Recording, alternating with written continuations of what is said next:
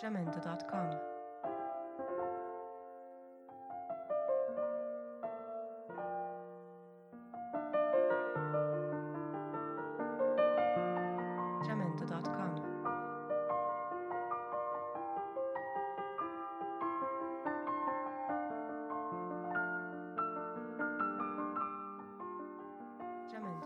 Tuya, de Claudia Piñeiro. Capítulo 10. Entré en el departamento de Tuya como si fuera mío. La llave más gruesa era la de la puerta de entrada. No me crucé con nadie, ni en la recepción del edificio, ni en el palier. Antes de entrar me coloqué unos guantes de goma que compré en el camino. A esta altura de mi vida llevaba vistas demasiadas series policiales como para andar dejando mis huellas por cualquier lado. Toqué el timbre. No fuera cosa que la muerta no viviera sola. Nadie respondió. Metí la llave en la cerradura y entré. Era un departamento de dos ambientes, chico, pero coqueto y muy ordenado. Antes de inspeccionar cajones y armarios hice una recorrida por el lugar. Sobraban portarretratos, fotos familiares, todos con sonrisas de publicidad de dentífrico. Pensar que esta gente en poco tiempo va a estar llorando. Dos fotos se destacaban por el tamaño y la ubicación. Un retrato de tuya en blanco y negro y una foto color donde se abrazaba una chica de unos veintipico de años, muy alta, de pelo largo y negro. Busqué a mi marido mostrando su dentadura, pero no estaba. Eso me alivió. Si no tenía su lugar entre tanto pariente sonriendo, por algo era. No se puede andar poniendo la foto del amante entre la bisabuela y la prima como si todos fueran la misma cosa, pensé. Pero me equivocaba, no era solo eso. Empecé la revisión más exhaustiva por el living. No encontré nada que pudiera incriminar o que mencionara o pudiera relacionarse con mi marido, ni siquiera papeles de trabajo. Después me ocupé del baño y de la cocina. Tampoco encontré nada. Dejé el dormitorio para el final. Sabía que si iba a encontrar algo, ese era el lugar. Y así fue. Abrí la puerta y me choqueó encontrarme con una cama matrimonial. Por un momento me lo imaginé a Ernesto revolcándose en esa cama, sudando, trabajando y trabajando para darle amor a tuya. Me empezó a invadir un sentimiento muy negativo, como una bronca o unas ganas de matar a alguien, pero ella ya estaba muerta. Me relajé, respiré profundo y me pude centrar otra vez en mi objetivo. Porque yo no estaba ahí para avivar el fuego, sino para apagar el incendio, y hay que verle el lado positivo a las cosas en este caso, a la cama, porque al fin y al cabo, si lo que me molestaba era que Ernesto se hubiera revolcado en ella, estaba claro que ahí no se iba a volver a revolcar. Yo lo único que tenía que hacer en ese cuarto era borrar las huellas que pudieran incriminarlo. Y una cama matrimonial no incrimina a nadie, porque el revuelque no deja huellas.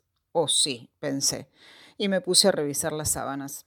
Estaban impecables, como si nadie hubiera dormido en ellas, ni una mancha, ni un pelo, ni siquiera una arruga. Veinte minutos después había terminado con el armario y con cada una de las cajitas donde Tuya guardaba todo tipo de porquerías. Todo muy naif. Postales, moños de paquetes, fotos, caracoles, servilletas de papel de distintas confiterías, cucharitas de tragos largos, boletines de la escuela primaria. Evidentemente Tuya era de juntar mucha porquería. Se me ocurrió tirar todo y hacerle un favor al deudo a quien le tocara vaciar el departamento, pero no quise disponer de lo que no era mío. La verdadera sorpresa me la llevé cuando abrí el cajón de la única mesa de luz que había en el dormitorio. Me encontré con un revólver y debajo de él dos sobres. No fue el revólver lo que me sorprendió. Es bastante común que una mujer sola, como era el caso de tuya, tenga un revólver a mano. Hoy en día anda mucho loco suelto. Yo misma entiendo algo de armas porque cuando papá se fue de casa, mamá compró un revólver y me enseñó a usarlo. Dos mujeres solas no pueden estar seguras sin esto, me dijo. Pero nunca lo usamos. Creo que en el fondo mamá lo compró para pegarle un tiro a papá, por si el perfume y la pintura no daban resultado. Pero él no le dio el gusto porque nunca volvió. Tomé el revólver y comprobé que estaba cargado como decía mi mamá, ya que lo tenemos, que funcione. Cuando terminé con el revólver abrí el primer sobre. Los guantes de goma hacían que mis movimientos fueran torpes. Me encontré con dos pasajes a río, uno a nombre de A. Soria, o sea, Alicia Soria, tuya, y el otro a nombre de E. Pereira, o sea, Ernesto, mi marido. Eso me confirmaba que la relación era un mamarracho. Ernesto siempre odió la playa y el calor. Jamás hubiera planeado ir a Río con nadie, ni siquiera con Lali y conmigo. Llegué a la conclusión de que esa mujer lo había estado acosando. Seguramente ella había planeado el viaje y sacado los boletos. Tal vez la discusión que terminó con Tuya dándose la cabeza contra el tronco había sido por ese viaje. Si el pasaje hubiera sido a Bariloche, podría ser que la cosa hubiera sido planificada por él, pero a Brasil jamás. Yo lo conocía, Ernesto, hacía más de 20 años que lo conocía. El ticket estaba marcado para un par de semanas después. Pero Dios hizo justicia, porque para esa fecha, si todos teníamos suerte y la policía se tomaba sus tiempos, tuya seguiría donde Ernesto la hubiera dejado. Me guardé los pasajes en la cartera y abrí el otro sobre. Y eso sí que no me lo esperaba. En realidad, el contenido escapaba a la imaginación de cualquier persona con dos dedos de frente. Primero me enojé. Reconozco que me enojé mucho. Pero enseguida sentí lástima. ¿Qué otra cosa se podía sentir frente a esas imágenes? Fotos en blanco y negro, chiquitas, como esos contactos que te hacen en las fiestas para que después elijas una. Fotos de Ernesto, desnudo. ¿A quién se le puede ocurrir hacer posar a Ernesto desnudo y sacarle fotos? Ernesto es un tipo que tiene su pinta, pero vestido. Cuando está desnudo le cuelgan demasiadas cosas, ya no tiene 20 años, está flojo por todos lados. Yo misma, que soy su esposa, cuando sale desnudo del baño ni lo miro. No me parece atractivo. Vestido sí, vestido es otra cosa. Ernesto siempre fue un tipo buen mozo, elegante, pero hacerlo sentarse en una silla en bolas, mirar a la cámara y poner esa cara de idiota, ¿no se le ocurrió pensar en la gente que lo iba a ver cuando mandaran a revelar el rollo? Como para poner la foto en un portarretratos. Metí las fotos otra vez en el sobre, casi con asco, y las guardé en mi cartera. Dejé el resto exactamente como estaba. Pero cuando llegué a la puerta me volví.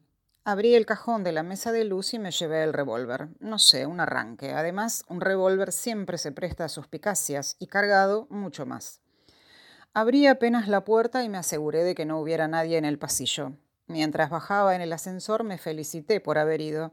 Llevaba en la cartera demasiada evidencia en contra de Ernesto.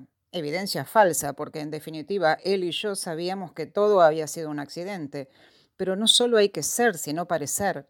Y si alguien hubiera encontrado esas lamentables fotos de Ernesto y los pasajes, habría sido difícil convencerlo de su inocencia. Además de solo pensar que esas fotos podrían haberse hecho públicas, se me ponía la piel de gallina. ¿Cómo se puede venir abajo la imagen de un hombre de un plumazo? Por suerte estaba yo allí para que eso no pasara. Había caminado solo unos pasos cuando un taxi paró frente al edificio.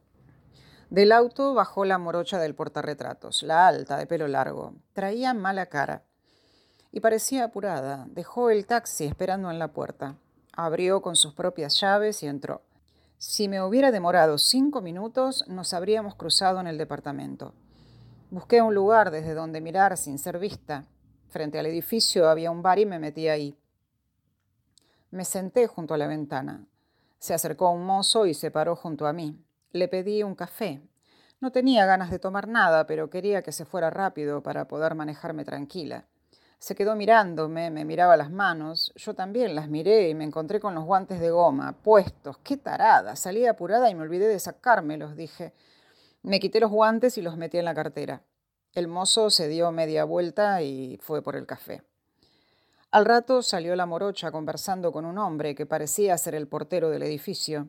Le hablaba preocupada. El hombre movía la cabeza también preocupado. La acompañó hasta el taxi, le abrió la puerta. Ella le dio una tarjeta, subió al taxi y se fue. Cuando el mozo llegó con el café, yo ya juntaba mis cosas para irme. El hombre se molestó. Era bastante bruto y la imagen no lo ayudaba. El pelo canoso lo tenía tan crecido que podía hacerse una cola de caballo. Y tenía un bigote absolutamente negro, un asco. Para peor, pateó sin querer la mesa y me volcó media azucarera encima. Le tiré las monedas del café sobre la mesa y me fui sin tomarlo. Era una linda mañana de sol, así que me fui caminando por Rivadavia, sin apuro, pensando. Con la marcha caían restos de azúcar de mi pollera de seda y eso me distraía un poco. La sacudí para poder concentrarme. Volví a mis elucubraciones. Si no me equivocaba, ya no jugaba sola. y si la morocha estaba preocupada por la ausencia de su vaya a saber qué, alguien empezaba a dar pasos que modificarían los míos. Aunque yo llevaba unas cuantas horas de ventaja, ya no podía dar pasos en falso. La cosa se empezaba a poner más difícil, pero también más entretenida. Paré en una peluquería y me hice depilar. Como decía mi mamá, una siempre tiene que andar por la calle depilada y con la bombacha limpia, y en eso sí que le doy la razón. En esta vida hay que estar siempre preparada porque nadie tiene comprado nada y una nunca sabe qué le puede llegar a pasar.